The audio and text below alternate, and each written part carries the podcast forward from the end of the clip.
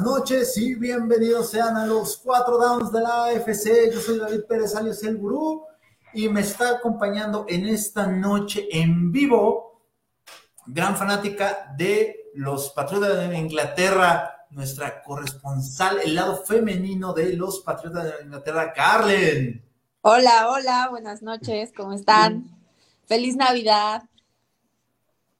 Y también nos está acompañando el odioso, el que nada más le gusta hacer la de jamón, el que hizo su propia religión, o sea, eh, tan ateo que empieza a nombrar jugadores y les pone el título de Dios y no han hecho nada en la liga si se lo ponen a pensar, pero ya lo hizo.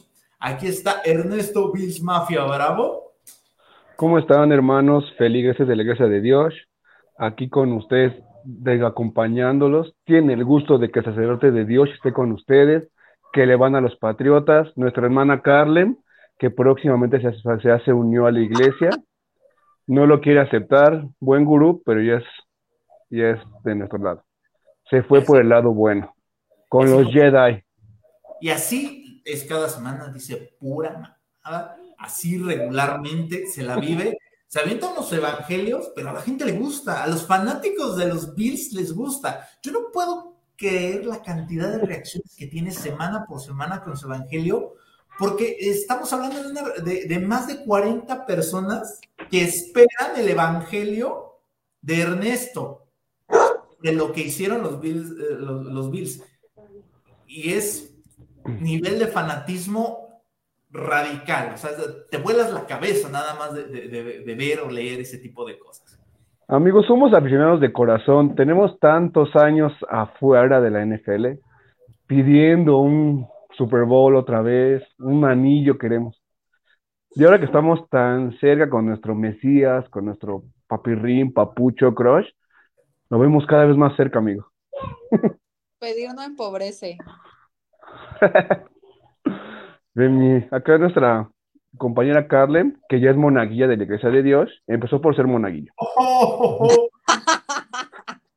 Ella me escribió, me dijo, sacerdote de Dios, por favor, quiero unirme a su iglesia. La verdad, mi equipo ya me está dando muchas tristezas. Tengo a Mac Jones de Coreback, la verdad estoy muy triste. Por favor, deme un lugar en su iglesia. ¿Sabes qué, hermana? Tienes que empezar por abajo. sí, no, sí. Empezó, empezó pidiendo las limosnas. Ya después odió monaguilla. Y por esas cosas luego la gente no te pela. Pero bueno. Y después, ¿sabes por qué lo hizo? Porque le va a los pads, no tiene que empezar desde abajo. Si fuera Bills así de corazón, ya sería, ya estaría de sacerdota, pero no, le va a los pads, entonces tiene que ser como la penitencia. Deja mis pads en paz. Que sí nos ha ido muy triste, pero. ¿Cómo están? Cosas tristes. Vamos al primer tema. Una semana que fue diferente, que fue para algunos fue rara, para otras fue triste, para otras ya fue satisfactoria porque ya hay, ya hay equipos clasificados a postemporada, pero también tiene como su lado emotivo por algunas cuestiones. Esta semana anunció el Casa Mariscal de celada defensiva JJ Watt se retira de la NFL al terminar la temporada regular. Dice así me dolió. Pobrecito se quedó sin su anillo. Se quedó sin su anillo. Ya, era muy, se me hace un muy buen jugador, lástima que la suerte de su equipo nunca lo acompañó y... Y las lesiones también, las lesiones creo que también le pesaron demasiado. JJ Watt es, o, a mí que sí me tocó verlo desde que fue reclutado para, este, para los Houston, Texas, que lo vi, eh, de esos jugadores que lo sigues toda su carrera, ves, los partidos, si era, un, era un defensivo muy dominante. Yo creo que la gente ahorita habla de Aaron Donald, este, que está hecho en un laboratorio y demás, pero creo que los que sí llegamos a ver desde el principio lo que hacía JJ Watt era anormal, era fuera de lo, fuera de lo común alguien con ese peso, con ese tamaño, que, se, que tuviera esa agilidad y esa velocidad era irreal de alguna manera, ¿no? No era común ver a un jugador con esas capacidades atléticas. Ahora sí, además, la defensiva de Houston era él, era JJ Watt, no había más. mucho tiempo pasó para que se uniera a él este, Jadebo Clowney, pero la defensiva de, este, de Houston era dirigida por él, por Watt.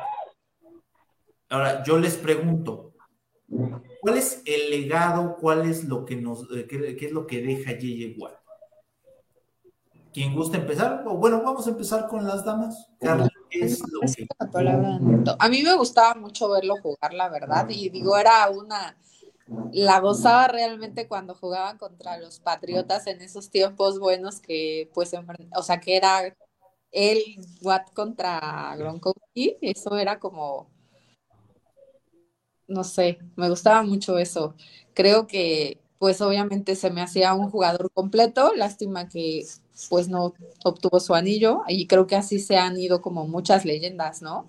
Que son muy buenos, pero pues les hace falta como ese empujoncito con el equipo, de que no, no llegan como a como lejos y este y pues creo que digo ahorita que ya está en ya está en otro equipo pues sí se vio como la decadencia también de los tejanos entonces este pues no sé sí me pone un poco triste su retirada Ernesto es como el personaje de películas gringas de fútbol americano que era como el blanco malo, ¿sabes? O sea, que siempre imponía. Es un jugador que, o sea, físicamente súper dotado, que parecía, ¿te acuerdas cuando se rompió el tabique? Jugó así. O sea que no sé si la lesión, lo comentamos anteriormente en algún podcast o en, en vivo, que por qué se lesionaban tanto si era por su intensidad al jugar, ¿sabes? Que no le importó, no le tenía miedo al golpe, era muy, muy físico. O sea, dices, las lesiones sí, pero pues muchas veces no fueran, no eran, o sea, realmente el cuerpo, no sé si le jugó malas pasadas. Porque cuando te das cuenta que un jugador juega con el tabique roto, dices, no mames, este güey, qué pedo, ¿no? O sea, no le va a doler nunca ni una pinche fractura. O sea, se, se, lesionó yo, JJ Watt, sí, pero o sea, su cuerpo le jugaba malas pasadas. Pues simplemente fue tres veces el mejor defensivo del año. O sea, que tiene su lugar en el Salón de la Fama, lo tiene. Sí, eso era lo que les iba a preguntar. A pesar de que JJ Watt no, no tuvo ni siquiera la posibilidad de jugar una final de conferencia, eh, ¿merecería él llegar a canto? ¿Llegar como una leyenda en ese sentido? ¿Llegar a, la vitrina de los inmortales? Sí, porque por ejemplo Houston era un equipo que peleaba. La defensa era muy buena, pero la defensa realmente era él. Porque un ejemplo, si hubiera llegado a los Pats, hubiera ganado un anillo. Hubiera sido un complemento, un jugador mm, ahí. Pero en Houston era la estrella. Él era la defensa de Houston. Y Houston, cuando estaba Watson, siempre peleaba. Cuando estaba en Match Show, peleaba Houston siempre. Y me imagino que se fue a Arizona porque creyó que Arizona pues, iba a pelear y pues realmente no, no tuvieron con qué, pero creo que tiene su lugar en, en Ohio. Carmen. Pues sí, estoy de acuerdo con lo que dice Neto. Yo también siento que sí era un jugador que imponía y, pues sí, era como el fuerte del equipo realmente. Entonces, sí, sí se merecería estar dentro de. Ahí, por ejemplo, hay muchos comentan acerca de que, de que este, ¿cómo se llama? De que no era tan bueno. O sea, que incluso ponen mucho que, que su hermano es mejor o que puede llegar a ser mejor que J. Watt sobre todo el babotas de Marco. Este, pero no, la neta no, o sea, es, eh, tú veías a JJ Watt en su mejor momento y no, la verdad es que TJ Watt no le llega a los talones de lo que podía hacer este JJ Watt, o sea, era un jugador muy real, muy salvaje, o sea, había, hay varios videos en donde le quitan el casco y él sigue detrás, o sea, hay muchos reportes. Sí, era una bestia, amigo. ¿No? jugó con el pectoral desgarrado, eh, el tobillo, como tú lo dijiste, un partido completo se la aventó con el tabique roto.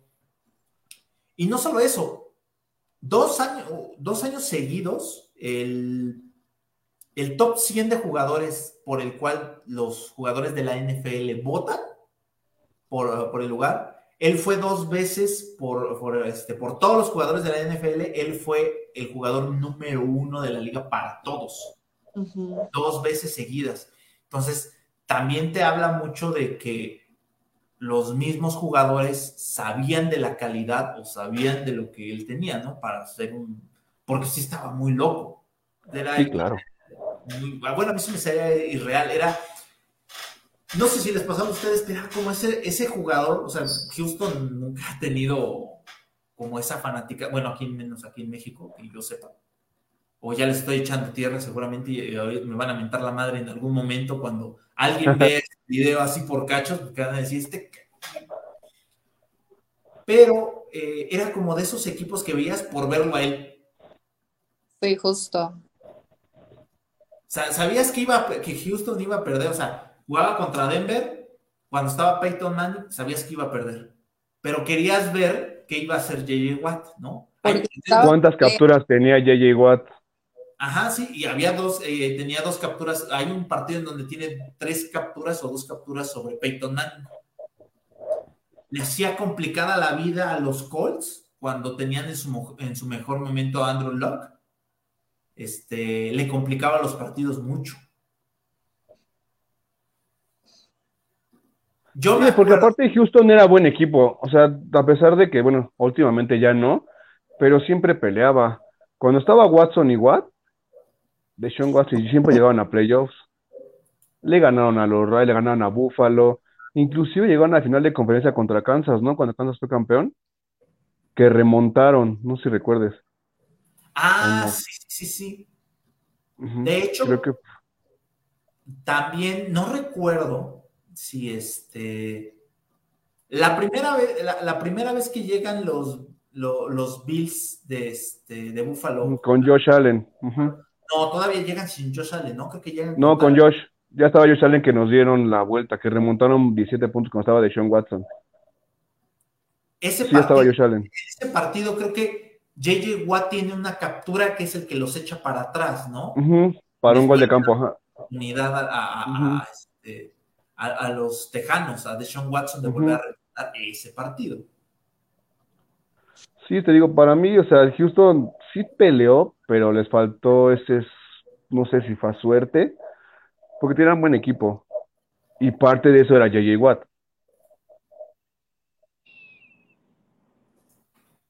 Ok.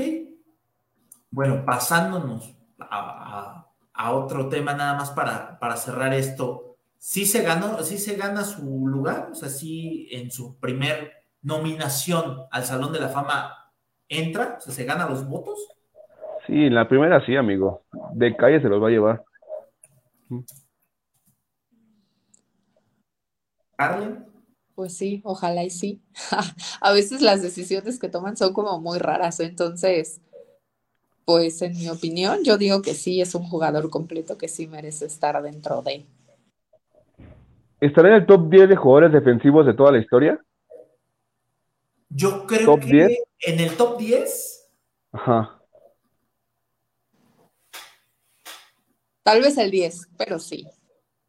No, pues te digo, o sea, un top 10. Ajá. Es que estoy pensando, o sea, estoy, empezando a agrupar jugadores.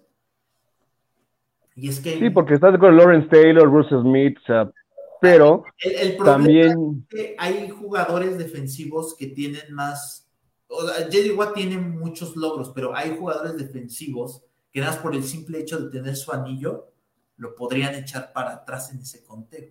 Pero aún por un anillo que lo pudo haber ganado, no sé, un coreback, no sé a lo que voy. O sea, Watt era la defensa de Houston. Sí, pero por ejemplo, o sea, si, si tú me si, si, este, si pusiéramos, por ejemplo, no son ligeramente contemporáneos él y Von Miller, ¿no? Pero yo en el mejor momento yo elegiría mil veces a JJ Watt sobre Bob Miller. Se me hacía más dominante JJ Watt y se me hacía todavía mejor líder. Ah, tenía más influencia, ¿no? En otro tipo de cosas. Sin embargo, este, Von Miller tiene dos anillos de Super Bowl. Pero es a lo que vamos, o sea, Von Miller los tiene porque tenía buena ofensiva, o sea, tenía mejores jugadores. La defensa de Denver en el 2000, ¿qué fue? 15, ¿no? Era un equipazo. O sea, realmente Peyton Manning fue un relleno ahí, un complemento a lo que ganó la defensa de Denver. Y JJ Watt nunca tuvo ese equipazo la defensa, porque la defensa era él. Fíjate que sí tuvo, en algún momento sí tuvo un equipazo, pero, pero bueno. Pero no como la defensa de Denver. Pero bueno, vamos al siguiente tema. Si se queda en el Salón de la Fama, o ya lo, ya lo dijimos, ojalá y si se queda. Sí se queda porque como nos oyen los dueños y todos los jugadores nos oyen nosotros, pues de ahí, de ahí se agarran. Sí, claro. Nos oyen y toman nuestra opinión. En lo, pues que, para... en lo que escuchan de nosotros cada semana para decidir si alguien va o no. ¿Qué pasó con la regla de, Búfalo, amigo? Me oyeron a mí, a Tavo, que también se quejó, y dijo Gudel, vamos, cambiemos la regla. Entonces también entré ahí. Sí, claro, porque saben que tenemos tanta influencia que la gente lo sí empieza a criticar, claro. un hater en Twitter y Facebook para la NFL, ¿no? Se basan en amigo. ¿no? Sobre todo claro. de los programas que más tonterías dice sobre la NFL, aparte del complemento, claro, serio, ¿no? Pero bueno, tú Bailoa, tercera conmoción cerebral esta temporada. No, cuarta, amigo, cuarta. Ah, no, sí, la tercera no, es tercera, ¿no? Sí, porque es Búfalo, Búfalo, Cincinnati y esta. Búfalo, Cincinnati y esta. ¿Cuál es la cuarta? No, sí, me confundí, me confundí. Sí, van tres. Pues, son tres conmociones, ¿sabes? Regularmente, cuando pasa una conmoción, cuando pasa una conmoción es, a un jugador es una en una temporada. Rara vez pasa como la segunda sí está preocupante, sí es preocupante porque en el tema, el tema de la conmoción, eh,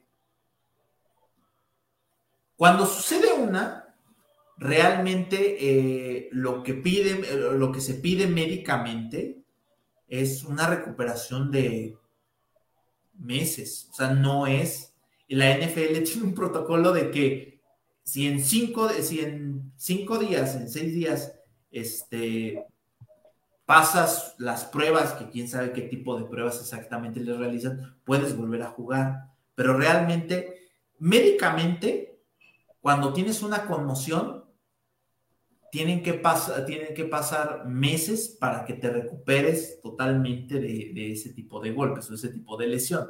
Entonces, tienes estrés. O sea, ah, estás en, mentalmente sí estás del otro lado. Mentalmente sí hay algo muy duro. Pero, ¿qué opinan ustedes? ¿Quién está equivocándose aquí? ¿Quién está arriesgando más? ¿El jugador, la liga o el equipo? Pues no me digan que todos, ¿no? Yo creo que existe la mala suerte y la de Tua, ¿no? Porque pues es como Sí, claro rarísimo, o sea, es una y, ya, ¿no? Entras a protocolo y, pasa el tiempo y ya puedes jugar o deciden que puedes volver a jugar. Dos, ya dices algo no está bien. La tercera, ya, o sea, de verdad algo están haciendo mal. Dices, güey, ya. Exactamente, o sea, yo creo que ahorita quien está corriendo más peligro, pues es él, ¿no? Porque es su salud, a final de cuentas es su vida.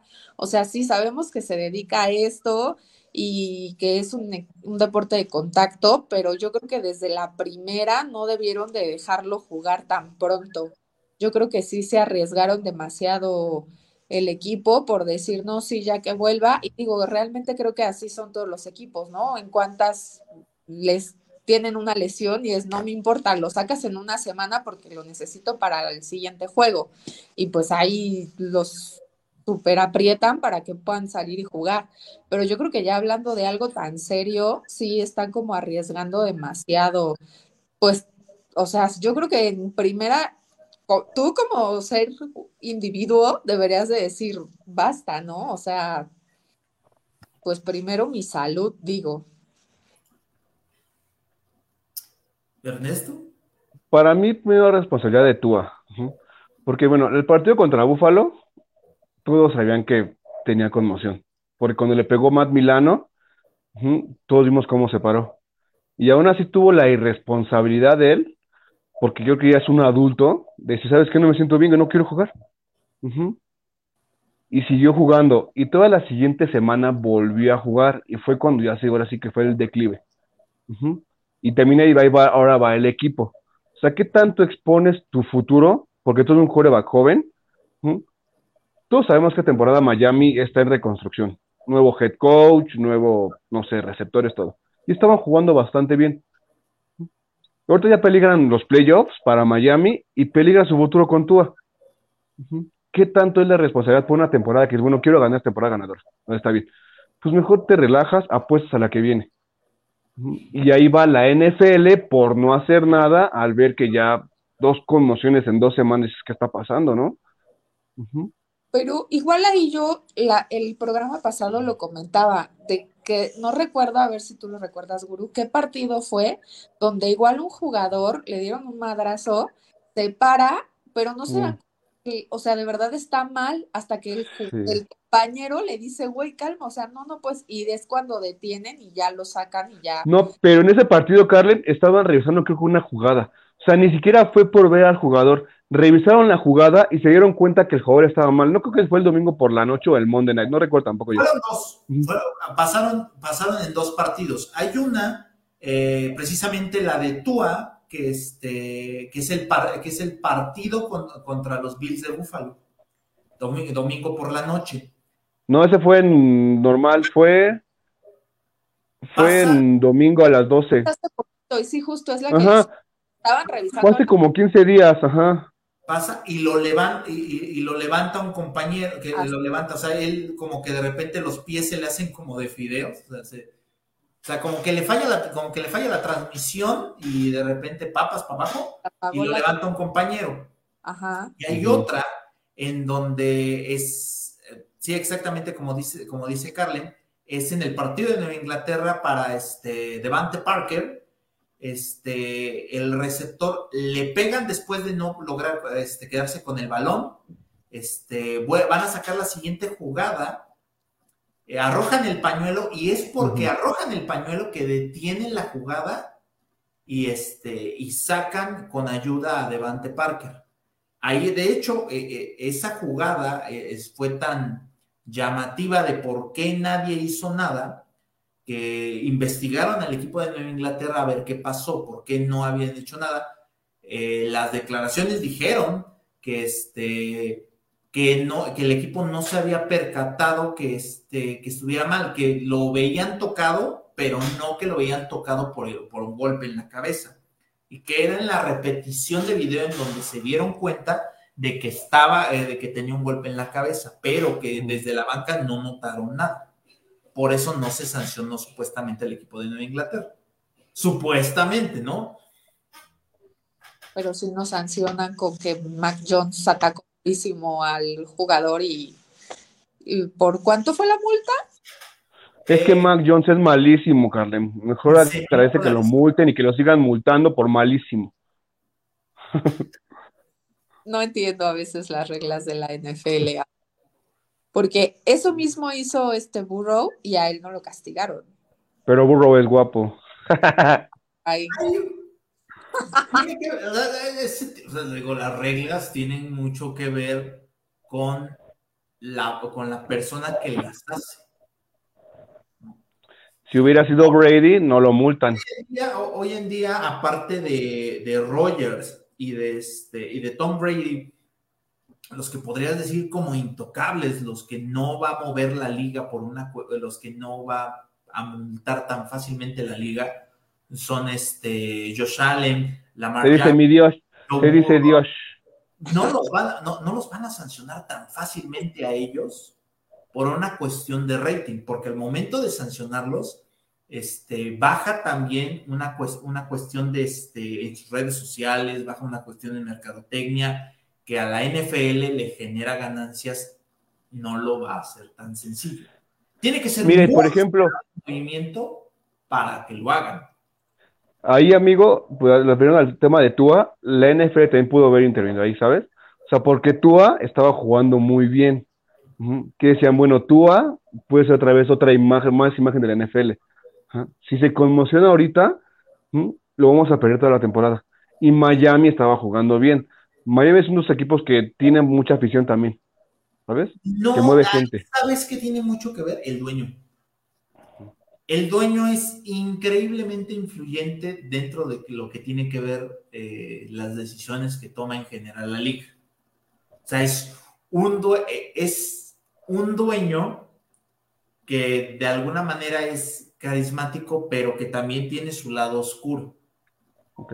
Es el dueño que, que, mani- que manipuló a, este, a Tom Brady, que, el dueño que manipuló también a Sean Payton para, este, para llevarlos al equipo, que, se que la liga investigó, que encontraron que sí había manipulación para, traer, para traerlos y que les quitaron una primera ronda por ellos, por el, por el dueño. Es un dueño que, puede man- que, que maneja muy bien los hilos detrás de cámaras. Ok. Entonces tiene que ver mucho la influencia de lo que hace ese dueño. Hay otros dueños que son más, eh, digamos, perversos en otro tipo de cosas, pero si a alguien le gusta meter mucha mano atrás de, este, de, de lo que hacen la- las decisiones de la liga, es el dueño de los Delfines de Miami. No, no es la primera vez que lo cachan haciendo cosas de ese tipo. Pues Pero- yo creo que con Tua se mancharon, ¿eh? Más a nivel monetario le genera dinero para los dueños, también lo dejan hacer lo que quieran. Ahora, ¿de qué depende, o sea, que se conmocione tanto? O sea, porque estamos de acuerdo que a Josh Allen también le pegan un buen. A Zach Wilson también le pegan un buen. A Burro le pegan un buen. La estatura. Ok. El, el centro de gravedad, o sea, evidentemente el centro de gravedad, o sea, cuando le pegan a Josh Allen, o sea, es muy alto, ¿no? Se lastiman los que le pegan. El Se lastiman los que le pegan, ¿no? Sí, el movimiento, ese sí, o sea, el maldito, este maldito tronco de, de Josh Allen, al momento que se cae, este, pues tiene su, su centro de gravedad al, al ser más, este, más alto, no permite que tan fácilmente la cabeza caiga. En el caso de, de, de Tua Tagovailoa, mm, Che Duende, que al momento que cae, pues básicamente cae derecho con cabeza, ¿no?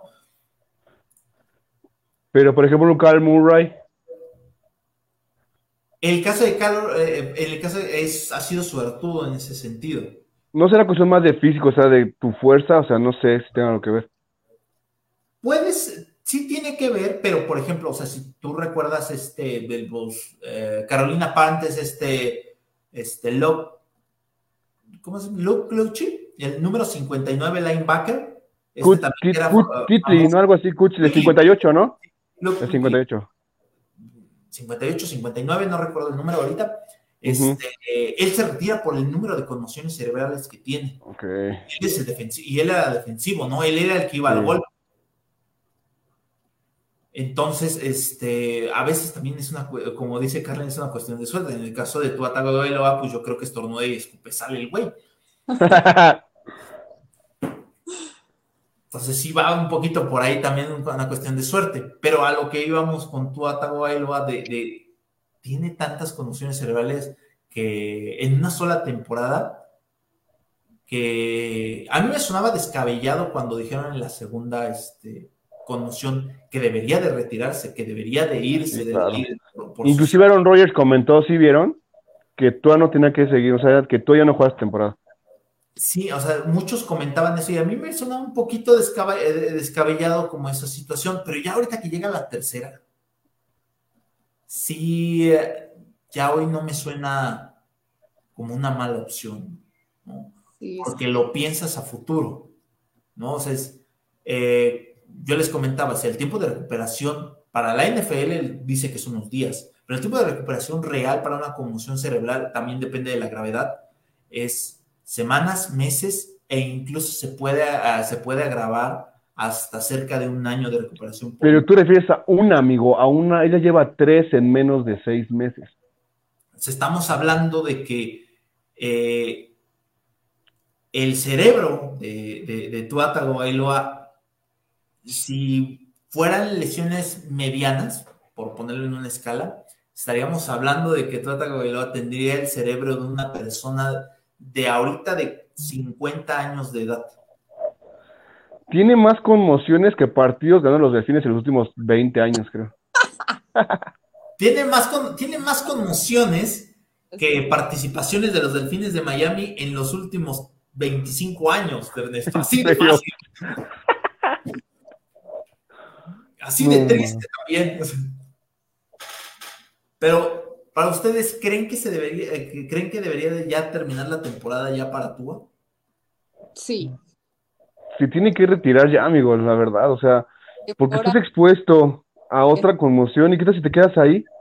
Exacto. Es que justo parecería que es lo que están buscando, que de repente Fum se quede ahí y ya.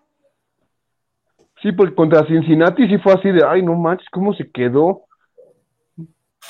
O sea, él lo ve chavo, ¿no? O sea, es... Y es que justo está súper chavo también para tener como esas heridas de guerra ya, sí está muy cañón. ¿Y en las temporadas pasadas no tuvo ninguna? No, no lo metieron a jugar. Sí, creo que solo jugó un partido, ¿no? dos. No, la temporada pasada sí jugó con Brian Flores. Intercalado, o sea, se metía a, metían a jugar a este. Todavía estaba Fitzpatrick, creo que. Ah. Sí. ¿no? Entonces todavía. Sí, sí, sí. Había montones de, Yo bromeaba con Marco que, que, cuando metían a jugar a Tua, este, ni siquiera se veía con ganas, ¿no? Hasta se veía como de mala gana. Sí. Hasta, decíamos que, que Tua se metía al partido así, ¿qué estoy haciendo aquí? Yo quería ser héroe. Ve, por eso se lesionó.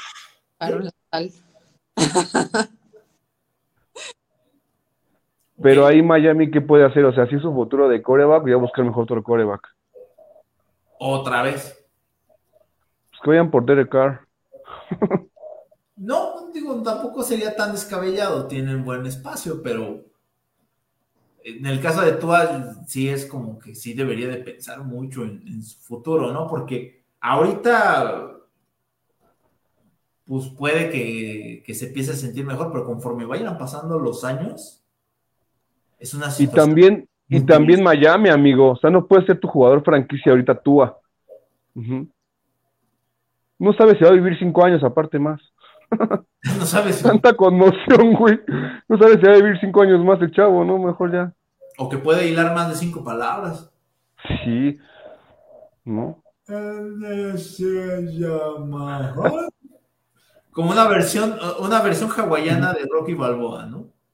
Y así que digas muy, muy bueno tampoco es. Se ve que es un jugador del tipo que puede ejecutar el plan que le den, como de ese tipo. Pero no tiene el toque. Era como el jugador promesa, ¿no? Pero creo que se va a quedar ahí porque no creo que sus lesiones dejen avanzarlo un poco más. Y curiosamente era mejor prospecto que este que Joe Burrow. Sí. Si no es porque se lesiona la cadera, Burrow ahorita estaría en Miami y tú estarías ahorita con los Bengals. Si no es porque se lesiona la cadera durante las finales colegiales. Pero bueno. Es que también eso es de suerte, ¿no? ¿Qué tal si hubiera sido al revés? Hablábamos de que burro ya está todo malito ahorita. Puede ser. el chuequito sería el burro.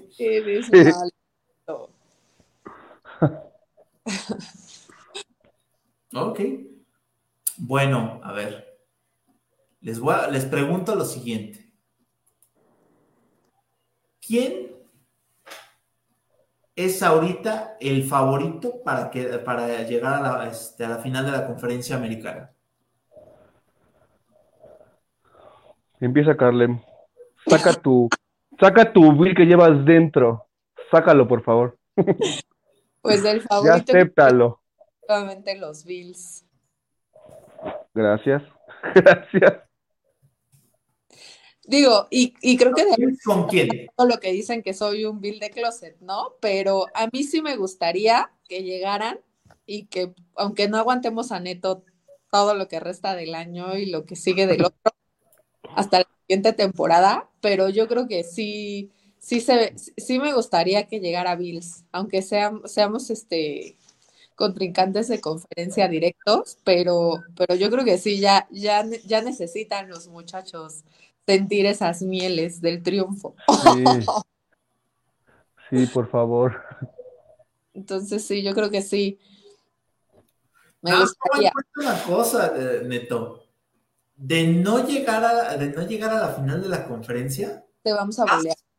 Básicamente los Bills se convertirían en los Minnesota Vikings de la AFC. En los vaqueros de Dallas, amigo. No, porque los vaqueros de Dallas no han ganado, un solo partido de postemporada desde hace como 15 años. Ah, Llegan, pero no ganan ni uno. Pues mira, yo tengo mucha fe porque el equipo, a pesar de jugar mal, gana. Es lo que yo comento, o sea, o sea, mm, nuestro Dios no lo veo con ese instinto como asesino, se puede decir, de los primeros partidos. Pero ya tenemos juego terrestre.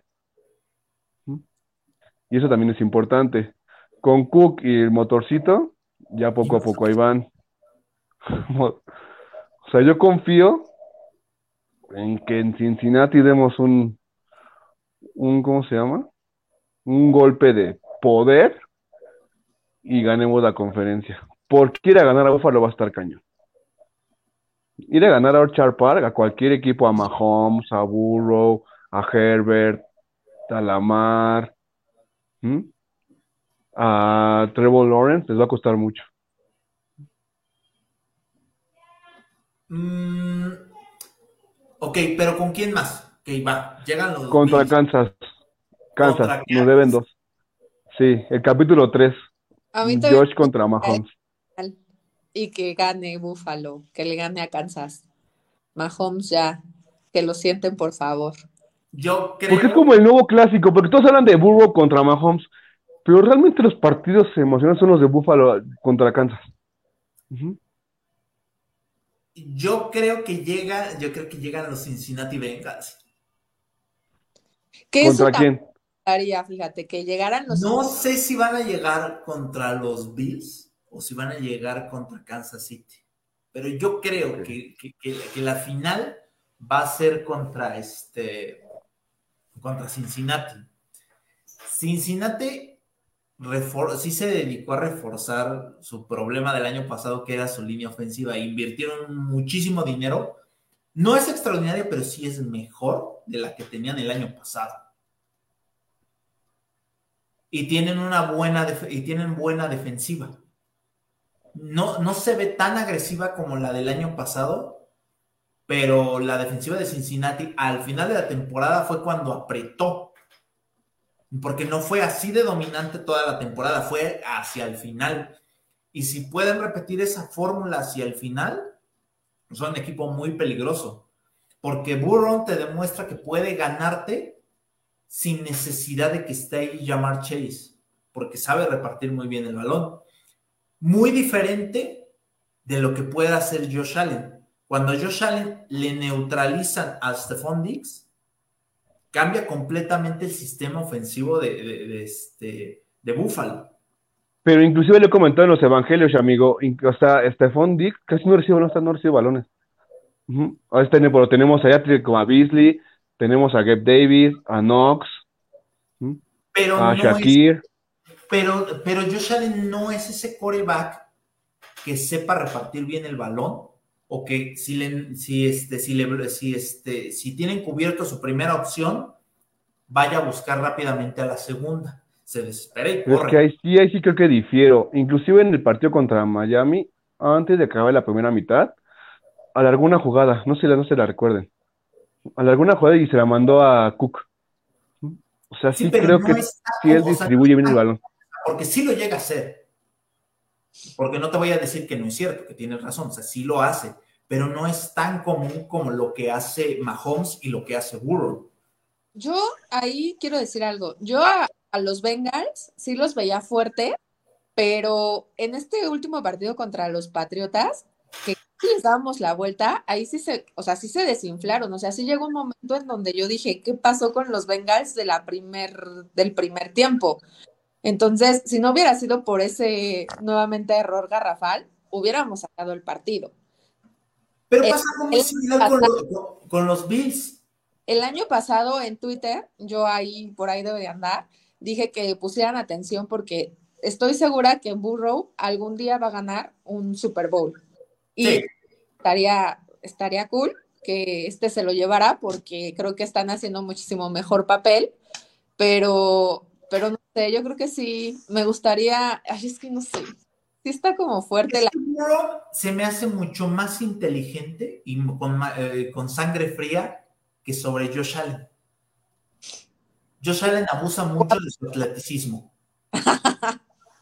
Pues porque es un ser superior.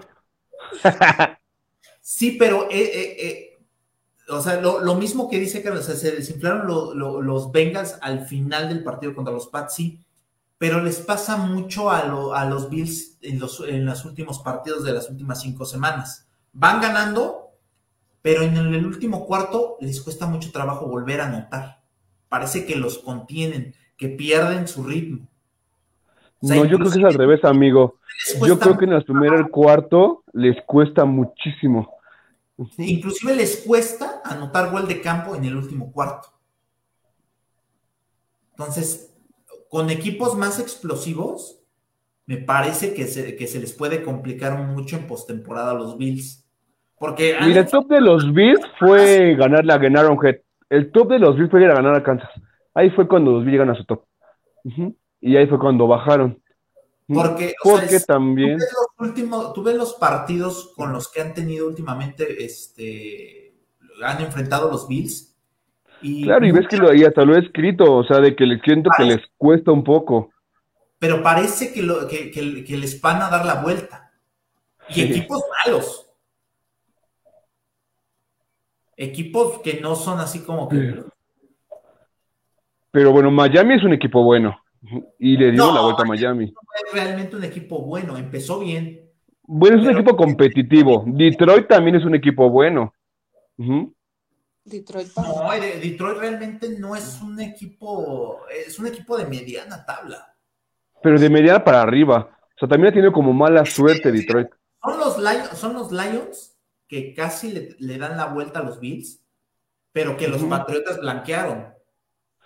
Bueno, pero fue al principio de temporada. Solamente voy a poner un ejemplo de Miami. Un equipo muy. Uh, Contra vikingos, los super vikingos. Ahí realmente lo perdieron los Bills, no ganaron los vikingos. Ese fumble de Josh Allen pasa una vez cada mil años. No, no, es que se lo ganan bien los Vikings. No hablemos de fumbles, por favor. Pero ahí siento que lo perdieron los Bills, amigo. No, ahí sí. Por los errores que tuvieron. Tienen muy buen desempeño los Vikings. Eh, no son tan no son tan dominantes, eso es cierto. Pero ahí va. Pero la verdad es que son un equipo son un equipo sólido. Sí. bueno, la AFC se va a quedar en Cincinnati, Kansas o Buffalo, estamos de acuerdo los tres. En esos tres yo creo que sí se queda. No sé quién vaya a ser el caballo negro durante la postemporada, pero la final de conferencia se tiene que decidir en la FC entre esos tres. Sí, porque menos fue Buffalo Kansas, después Kansas contra Cincinnati, la va Kansas de Cincinnati contra Buffalo. Me gustaría que equipos como, como los, este, los Jaguars llegaran a postemporada para que se convirtieran en ese equipo incómodo. Pero siento que nada más van a animar. Los Jaguars son capaces de perder contra el peor y ganar al mejor pero creo que se convirtieron en un equipo tipo las Águilas de Filadelfia cuando ganaron el último Super Bowl, que nadie creía en ellos y que se fueron desde abajo a ganar. Pues no está creo. Meterse a playoffs ya. Si se meten, me gustaría verlos en postemporada porque son un equipo muy entretenido. Pero si van al frío de Búfalo, al frío de Arrowhead, ahí les va a costar. El príncipe encantador se va a congelar. ¿El rubio?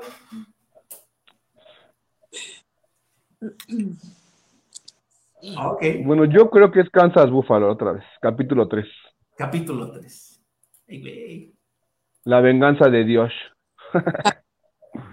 ahora sí ganan los, ahora sí ganan los buenos. Ahora sí ganan los buenos. Sí. Normalmente en las trilogías en la última ganan los buenos. Ahora sí vamos a ganar. Qué triste sería que, que- que los nuevos, este, de este es, este es nuestro año fueran los Bills, ¿no? Del americano. Por eso No decía creo. comparativo los vaqueros. Porque ya llevan, ¿qué? ¿Dos años? ¿Llevan dos años diciendo este es nuestro año? Uno, el pasado. Hace Ah, dos no. ¿El pasado? No, hace dos no, porque hace dos todavía como que no estábamos tan, tan. Fue cuando ganamos la final, final de conferencia. Pero Llegaron. estaba más fuerte Mahomes. Ajá, ajá. Bueno, llegamos a la final de conferencia. Pero ahí se veía más fuerte a Mahomes. Ahora sí siento que este hasta. Bueno, el segundo año de este año es el bueno. Y te vamos a matar, te vamos a ganar, Patricio. Acuérdate de mí. Sé que me oyes, sé que me ves, sé que me tienes miedo. Te vamos a ganar. Ah, Ok. Bueno, vamos a cerrar con esta bonita sección que nos, no, nos gusta mucho aquí en los cuatro. Passing game gets even better. Y la cagó más. Fake. Prescott low. Roll out and it's intercepted by Sweat. Josh Sweat breaks a tackle. Sweat is going to score. Ah, Fresco, semana 17, interceptado para Chris Smith por linebacker. Handoff. Ramón Stevenson. Stevenson, yarda Stone número wall. 5. And Primer Stevenson lost the football. Hackeado en el Cincinnati claims they've got it, and they do. Pats iban a ganar ese partido. Randy Gravery, linebacker de, este, de los Broncos de Denver, terminó, ya se están despidiendo del, del partido y llega a darle unos puñetazos al linebacker de los, de, este, de los Rams. ¿Por qué? Nomás se calentaron y le dieron. Y Derwin James, es una out. bestialidad de hombro contra casco, ¿eh? derechito. ¡Pum! Así que, ¿lo quieren ver otra vez? ¿O No, ya. quieren agregar a alguien No, yo ya sé quién, amigo. la Creo que está por demás. Creo que está por demás. Échenlo, échenlo. Amigo, le vas a ganar a Cincinnati. Le vas a dar la vuelta. Cubre bien el balón, papi. Eso lo entrenas todos los días. Cubre bien el balón, ya vas a notar. Corredor de los Patriotas. Ramondre Stevenson, ok. Carlen, Sí. Yo también, totalmente. No, Es- sí terminé muy molesta, creo que se los externé, no puedes hacer. O sea, no hay forma. Si me habían sorprendido el, la jugada tochera de hace 15 días, ya esto lo sobrepasó. Es como de, Perdieron a los Pats. Ya se vamos a decir, perdieron a los Pats. exacto, sí nos vimos muy mal. Ya teníamos el partido. O sea, de verdad, la defensa les puso todo para dejarlo súper bien, para que anotaran y ganáramos, y pff, la cara. Es así como de, ellos no entienden, no, no escucharon la frase de ayúdate que yo te ayudaré, o sea, no hay forma. la, defensiva dio un gran partido, le remontaron 22 puntos. O sea, es eh, para que la, la defensiva te ayude a, a- a, este, a detener una ofensiva así de explosiva como la de Imaginen la frustración de mi viejo en ese momento. De Judon. capturaron, interceptaron, regresaron para touchdown, intercepciones. Este, la defensiva dio un gran papel en ese partido. O sea, podían, podían, porque tenían la buena oportunidad de ganar ese, de, de ganar ese partido. Y ahora no estaríamos sufriendo dependiendo de otros para poder entrar a playoffs. Y ya hubiéramos asegurado que sea el segundo lugar de la conferencia. Gracias, Pats, gracias. Hubiera, les hubiera, les hubiéramos hecho el favor a los, a, a los Bills, Sí. pero este, hoy en día pueden, con este partido lo- los Bengals tienen posibilidades de quedarse con el primer lugar de la conferencia. Sí, si les- ganan el lunes, ya se quedan en el buen lugar. Ahora, hay una gran diferencia de ir a Cincinnati a jugar, a jugar los playoffs a ir a Buffalo. Hay una muy gran diferencia. O sea, la, la gente cree que, que, que- que si la fanaticada de los Bills de Buffalo es muy, muy ambientada, no saben lo que es la, la afición de, de los Bengals. Es una afición increíblemente molesta. Es una afición muy densa. Violenta. Violenta, inclusive. O sea, es ver a, las veces que, que vi partidos de playoffs de los Bengals, no los ganaban, pero era era un ambiente muy tosco, era un ambiente muy fuerte. Uno de mis tíos fue al último partido Juan contra los Steelers hace como 5 o 6 años, le va a Pittsburgh, y fue, y me comentó que se tuvo que salir antes de acabar el partido porque la gente le empezó como a hostigar. Fue cuando los Steelers dieron la vuelta. Yo quiero ganar Cincinnati y le dieron la vuelta. ¿Qué estaba, estaba Dandy Dalton? Cuando dejaron, cuando dejaron bien más a Antonio Brown. Y me dijo mi tío, no, tuve que salir antes. Vimos el partido por las pantallas de afuera, porque realmente la gente es muy violenta. En ese partido también fue donde lesionaron a este mm, Juju Smith. ¿Sí fue Juju Smith? Que también lo conmocionaron, porque fue contra Bengals. Eh, sí, en playoffs. Eh, en ese partido eh, sí recuerdo que fue este Borfick el que le mete un hombrazo justamente en la cabeza a Antonio Brown Ahí, de ahí dicen que ahí quedó pendejo, güey. Pero, Entonces, eh, pero el que sale lesionado, ah, el otro jugador que sale lesionado, no recuerdo si fue si fue Livion Bell del tobillo o este pero no juega, no juega, no juega todavía esa temporada, juega hasta la siguiente cuando lo reclutan. Ah, entonces no. Pero sí fue, bueno, es que sí recuerdo muy bien ese partido que igual lo lesionó y fue, y fue Bengals, que, o sea, que ya no, ya no caminó. ¿Sí fue ese jugador? Sí, que lo sacaron, sí fue Antonio Brown, al que sacaron al final del partido. Fue por ese golpe que les dieron la oportunidad porque les dan el castigo y adelantan 15 yardas a, Pittsburgh. Y entonces el que los mete, el que les ayuda a ganar ese partido, pues es, este, ¿cómo se llama? Bosti, creo que se llama el, este, el pateador de, este, de los Steelers. no sí, hay mucho frío de por medio. ¿Cómo es la diferencia, amigo? ¿Vieron las escenas de Búfalo cómo está el fin de semana? Creo que hubo hasta 23 muertos de gente que se quedó en sus carros que no pudieron salir. Sí, en Estados Está muy cañón. Personas por frío. Pero en Búfalo, en Búfalo fueron 23. Nada más la mitad. Sí, que inclusive estaban comentando que el alcalde tuvo la culpa porque no avisó desde antes. Inclusive los, los, los jugadores del avión al aeropuerto y muchos de sus carros no los pudieron sacar porque estaban llenos de nieve. Sí, sí, los vi. Así que ustedes dicen, ¿van a Orchard Park o a Cincinnati? Fíjate, toda, si, si a los Bills se les complicó mucho jugar en el Arrowhead, que el Arrowhead es complicado, yo creo que es, es ligeramente más complicado ir a Cincinnati a jugar. Siento que no, siento que Kansas es más complicado. El por el entorno, por Mahomes y por el entorno. Por, es que el ambiente del Arrowhead no es tan tosco, más bien las cuestiones climáticas son más, son más problemáticas en el Arrowhead.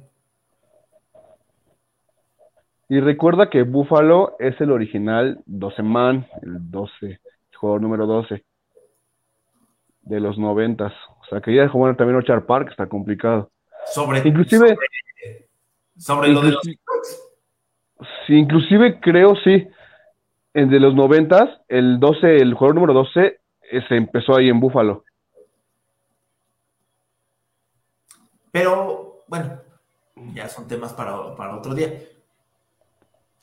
Pero, ok. ¿Qué, ¿Tú crees que si tienen todos los partidos en casa los Bills, llegan más lejos? No, o sea, creo que si vas a ganar al Super Bowl, tienes que ir a ganar a Rojet o a Cincinnati o a cualquier estadio. ¿no? O sea, más bien que tanto puede pesar el clima. Yo siento más por el clima, no tanto por la acción, sino por el clima. Que en las condiciones están en Búfalo, tienes que correr más el balón.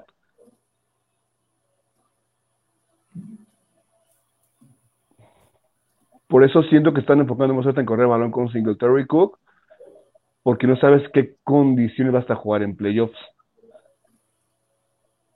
Ok. Yo solo sé que Buffalo va a llegar. No tengo pruebas, pero tampoco tengo duda. ¿En qué te basas? No lo sé. Yo creo que, Sí. tu religión mafufa, pero Mi rodilla dice que va a llegar Buffalo. Ok, bueno. ¿Algo más que quieran comentar? Lo de Derek Carr, amigo. Derek Carr. Derek Carr. Ah, Derek Carr. el tema de Derek Carr ya lo mandaron a la banca. Aquí hay una cuestión muy. Aquí ya empezaron los rumores, ¿no? O sea, ya se empieza a decir que pues, es la última temporada de Derek Carr con, con, este, con Las Vegas, a pesar de que le dieron una extensión por tres años. Entonces, ¿dónde ya lo ven? Yo creo que sigue en Las Vegas. Se queda en Las Vegas. Sí. Yo creo que es un tema más como para calmarlo, no sé. Siento que también no tuvo, Las Vegas no tuvieron tanta suerte. Y que también tuvo mucho que ver la defensiva. O sea, ¿cuántos partidos perdieron que iban ganando por más de 10 puntos? Tenían que anotar, Más de 13. Tenían que anotar muchos mm. puntos en la primera mitad porque en la segunda ya va ahí, ya no podían anotar. Sí, Sí, claro, o sea, y ahí, y ahí el tema de quién es, amigo. O sea, tema de Derek Carr, no. No, no, no. Es ahí, el, ahí es el tema de, de Josh McDaniels. No sabe cerrar partidos. Le falta conseguir un mejor coordinador defensivo, definitivamente. Porque este. Eh, entiendo esta parte de que te lean el juego muy rápido durante el partido. Pero ¿por qué no los puedes frenar tú tampoco? Talento en la defensiva tampoco no es que no tengas. Tienes buen talento a la defensiva. O al menos nombres. Pero creo que es más culpa de, de Josh McDaniels. Porque tienes corredor también para quemar, para este, gastar tiempo. Entonces creo que no sabe bien distribuir, no sabe bien cerrar los partidos. Creo que eh, Josh McDaniels le va a costar más trabajo de lo que suponían muchos que iba a tener este, sus primeros años como head coach. Pero amigo, el año pasado llegaron a playoffs, o sea, no estaban tan mal. Les dieron como según el papel un jugador en la defensa que tuviera impacto, Chandler Jones. Ah, y a Davante Adams. O sea, eran como yo con las piezas que faltaban. Partidos contra Arizona. Contra, no puedes perder contra Arizona cuando estás dando por más de 17 puntos. ¿Mm? Jacksonville. Bueno, Kansas más, pero Kansas. O sea, tienes que un récord, un récord ganador. Ahorita el récord de los Raiders es bastante triste, es bastante decepcionante. Creo que es más decepcionante el de lo, eh, récord o que se queden fuera de temporada que el de los Raiders que este que tal vez el de Tennessee. Pero Sí. Tennessee está peleando, ¿no? Tennessee todavía también se puede meter. La cuestión con Tennessee es que Tennessee no tiene realmente un buen balance. Es- son básicamente los, son básicamente los Patriots del sur. Tienen muy buena defensiva, pero su jugada- lo- lo- pero si no es por Derek Henry que no va a jugar este, que no va a jugar este fin de semana y me estoy dando un agarrón porque era mi mejor jugador en el fantasy. Este este, no veo qué más puedan hacer. Sí, porque aparte, inclusive con un mal partido de Henry, que Tennessee ya no gana. Sí, o sea, se mueve mucho por la defensiva y que Henry pueda, pueda hacerte más de 100 yardas por tierra. Y es muy excesivo que, este, que esperes todos los partidos que un corredor te dé. 17 partidos que te dé un corredor todo, en todos los partidos más de 100 yardas es muy complicado. La línea ofensiva ya no es tan buena como el año pasado, entonces pues, no hay punto se va a caer. Pero antes de que nos desviemos más, Derek Carr ¿Sí lo ven la siguiente temporada con los Raiders, Carly? Pues yo no lo veo en otro equipo realmente. Yo creo que sí.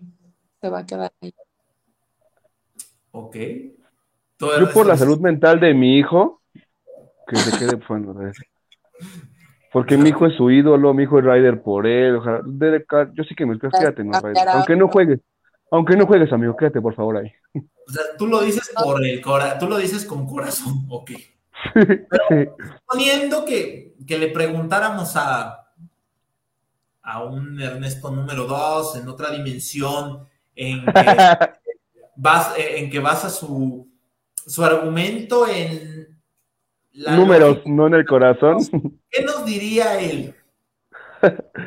que no, que ya tiene que ir. Porque realmente, o sea, lleva 5 o 6 años y no ha hecho nada. Ok. Pero, eh, pero ahora, ahora lo, bueno, vas, Carlen, vas. ¿En dónde verían a Derek Carr? Si quiere, de suplente de Allen.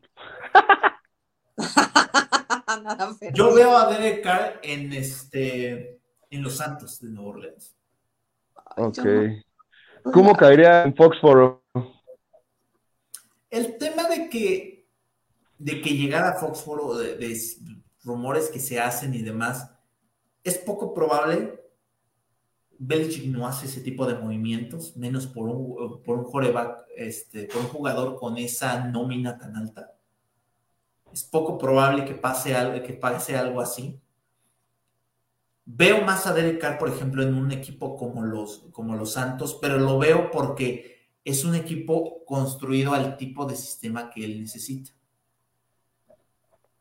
Una defensiva buena y un, este, y un coordinador ofensivo que le, que le ayuda a distribuir bien el balón. Tiene los objetivos, tiene el corredor.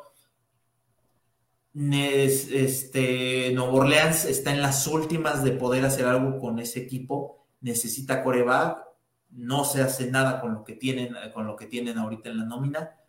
Los Santos son un buen lugar para llegar, tienen capital de draft para dar a, este, a, Las Vegas. Y Josh McDaniels puede empezar el proyecto como él lo quiere hacer. O sea, es un icono de, la, es un icono de Las Vegas, Derek Carr tiene los récords de Las Vegas y demás pero este, ya no funciona con lo, ya no funciona dentro de, ese equipo. Nuevo gerente general, nuevo entrenador. Está el argumento de nosotros no lo escogimos, nosotros llegamos porque nosotros llegamos, es lo que había. Entonces, eh, me parece más probable de que se muevan de lo que pueda hacer Derek Carr y que empiecen a un proyecto nuevo a que este Derek Carr se quede ahí porque con Derek Carr no, no es tampoco ese gran coreback que te puede llevar tan lejos. Es, lleva un partido ganado en postemporada en 15 años de carrera. No, no lleva ninguno. Porque el último que llegó fue cuando se les... estaba el suplente. Sí, no. Entonces, no es tampoco que de la noche a la mañana se vaya a ser bueno. Pero ahora, sabemos que el coreback es la posición como más difícil para un equipo. Claro. ¿Por qué no empezar a armar, bueno, en base a McDaniels un año nuevo? ¿Sabes qué, Carl? Tu última, tu última oportunidad. Ya vimos cómo hacer las oportunidades esta temporada. Sí tiene más excepciones, pero no fueron tan mal. Siento que su récord es como muy engañoso Hubo partidos que no tenían que haber perdido. El problema de, mantenerte con, con Derek Carr es que Derek Carr cobra mucho dinero. Tienes a Devite Adams, que es el receptor mejor pagado, bueno, el segundo este, receptor mejor pagado de la liga. Y los vale, ¿eh? los vale. Lo vale, claro. sí, vale. ¿no? Ahí, o sea, eh, la cuestión es, eh, tienes más jugadores, le diste un gran contrato a Crosby también se acercan más jugadores a su año de No puedes mantener ese núcleo.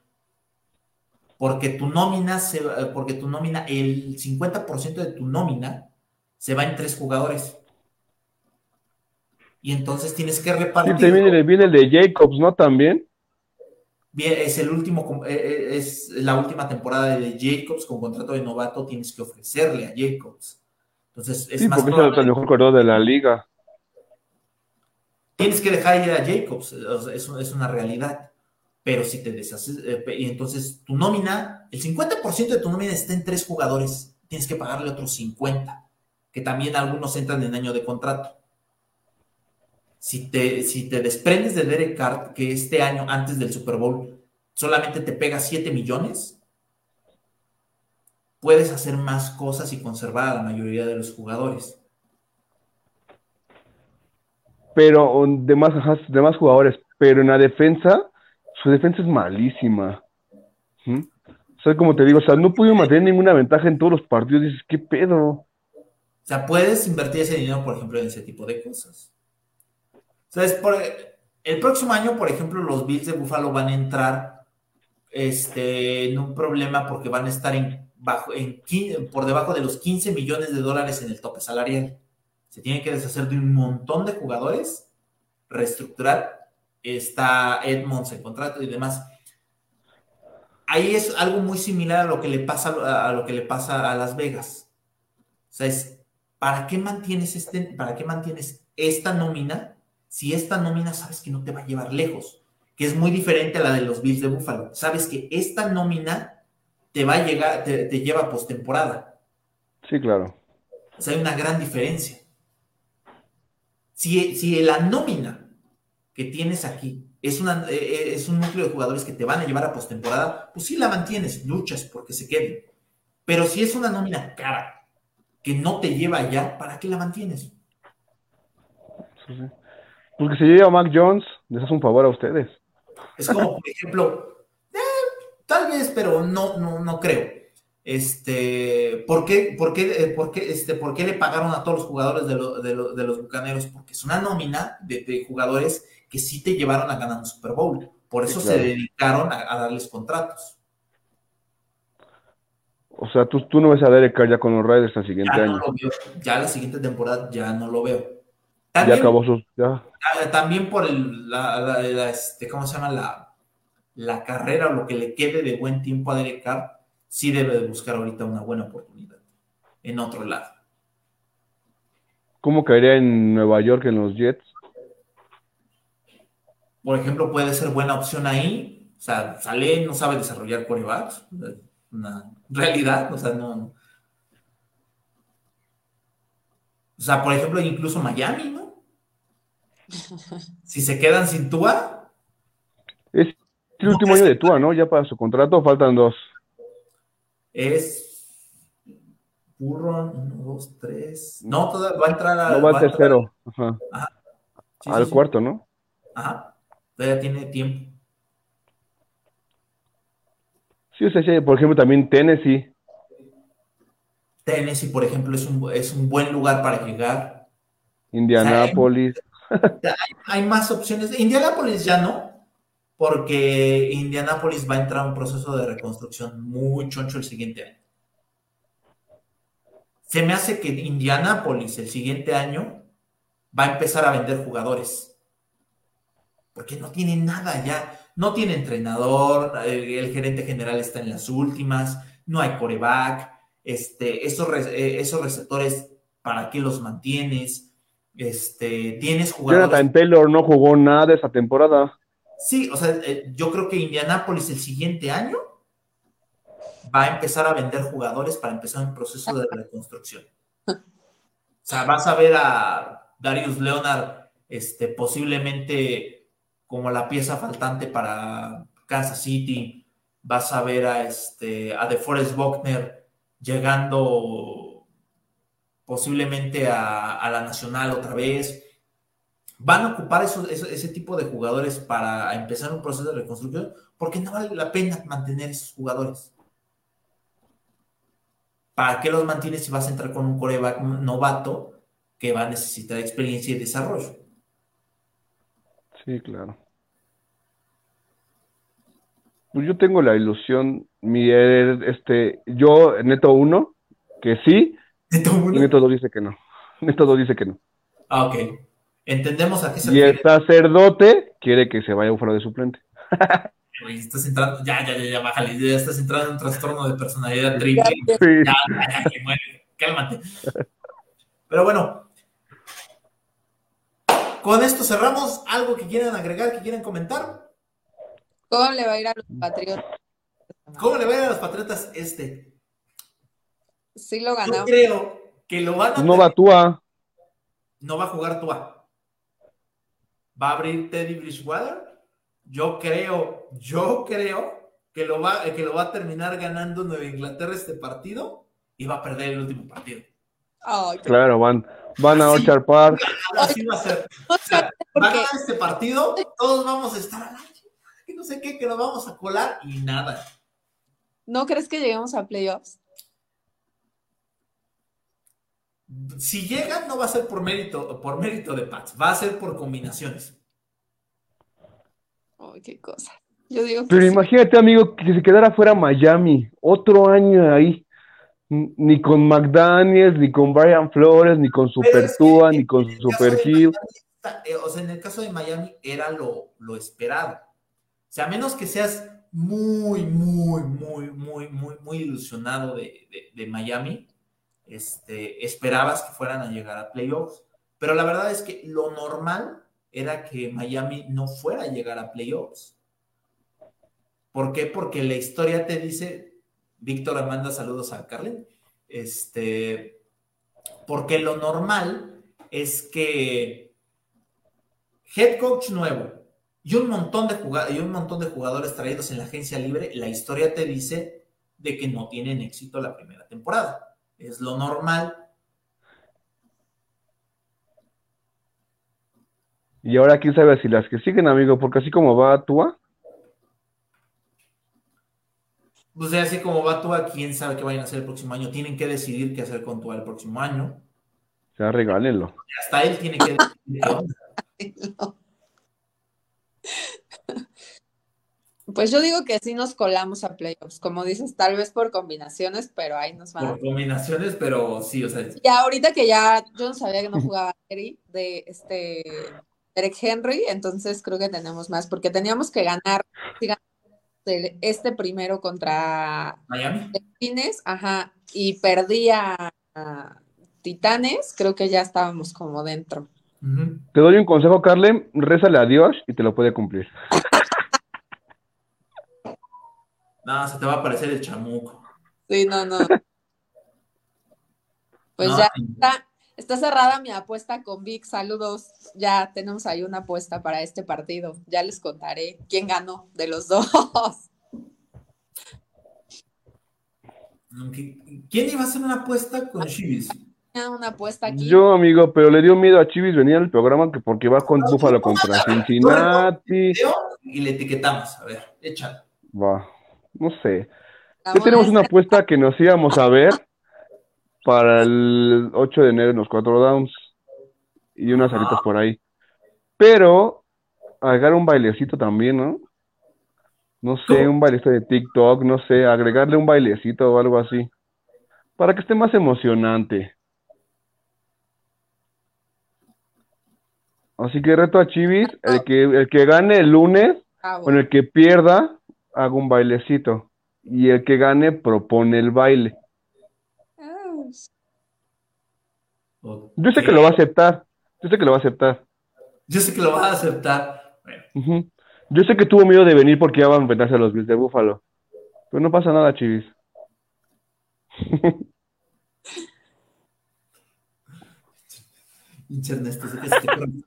Bueno, ya. Este, ya te hicieron ahí el reto, Chivis. Ahí ahorita al rato subimos este video. Vamos a ver si, si tanta confianza de tanto que argumentas semana tras semana sobre los Bengals es real. O manda, ah, igual ya está mandando una contrapuesta, pero bueno. Eso No, me- pero aparte, la semana pasada en el en vivo, empecé a hablar bien de los Bills y Carlen mi tabo así de, ah, no le des cuerda, no le des cuerda. Es que te mamas. Es que conocemos, amigo. Así de que, no hables bien de los Bills, por favor, decían. Sí, Tabo Fue muy estaba chistoso. Así que también es una build de closet que también ya tiene su, su tutorial para entrar a la iglesia de Dios. Igual empieza desde abajo, como pidiendo limón, después monaguilla, después así. Hay un proceso. Ah, ok, bueno. Bueno, señores, así terminamos. Dama, nos vemos. ¿Algo que quieran agregar? Nada más, un último comentario. Nos vemos pronto. Y go Pats. ok, bueno, estos fueron los cuatro dados de la AFC. Yo soy David Pérez alias el gurú. Ernesto Bravo, sacerdote de la Iglesia de Dios. Muy feliz año nuevo a todos. Que mucha salud, trabajo. Y ahí nos vemos el siguiente año. Y esperemos que un anillo de Super Bowl ahora sí. El día de las uvas, las 12 uvas va a ser eso. Anillo, por favor, anillo, Super Bowl, anillo, Super Bowl, anillo, Super Bowl. Sí. Ya deja de hablar a Carlen, güey. No, date, date, termina. No, ya, ya, ya me quitaron la inspiración. Vas tú, Carlen. Pues feliz año nuevo, espero que tengan muchísima salud y, y muchísimo trabajo también para el siguiente año. Pues seguimos aquí ideando y espero verlos pronto. Tenemos ahí el compromiso del 8 de enero y pues esperemos que nuestro equipo se pueda colar a playoffs. Felicidades. Adiós. Adiós. Y nos vemos la próxima semana. Muchas gracias. Bye.